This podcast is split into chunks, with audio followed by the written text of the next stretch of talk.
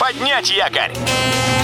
Программа «Путешествие с удовольствием» стартует через 3, 2, 1...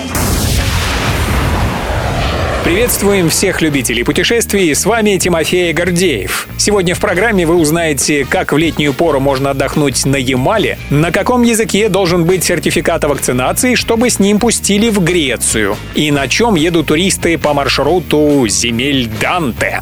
Добро пожаловать! Ямало-Ненецкий автономный округ предлагает этим летом отдыхающим множество развлечений. Именно в летние месяцы этот северный регион пользуется у туристов большой популярностью. Как сообщает Регнум, здесь широко представлен событийный туризм, есть возможность отправиться на экскурсии и полюбоваться природными красотами. Масса впечатлений ждет гостей кольцевых маршрутов по Полярному Уралу, фототуров к леднику романтиков, нефритовой долине и леднику топографов. Есть туры и к труднодоступным местам. Туда туристов доставят с помощью аэролодок.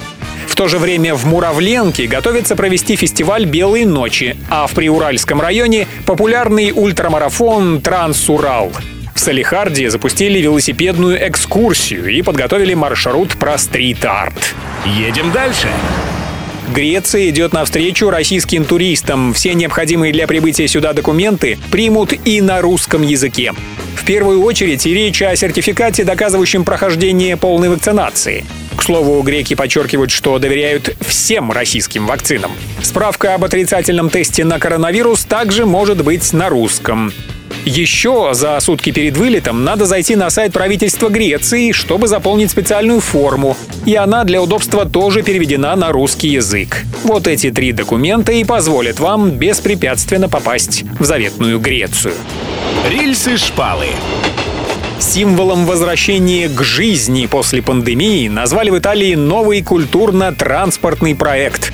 Чтобы вновь привлечь в страну туристов, организовали железнодорожный маршрут в честь всемирно известного итальянского поэта Данте Алигьери. Этот маршрут по живописным местам соединяет два знаковых для основоположника литературного итальянского языка города.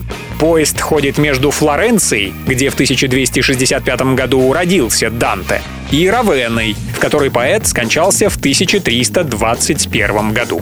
Состав отправляется с вокзала Флоренции каждые выходные. Маршрут работает до октября.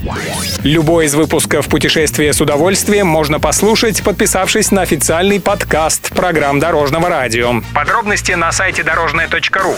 Дорожное радио вместе в пути. Программа «Путешествие с удовольствием». По будням в 14.30. Только на Дорожном радио.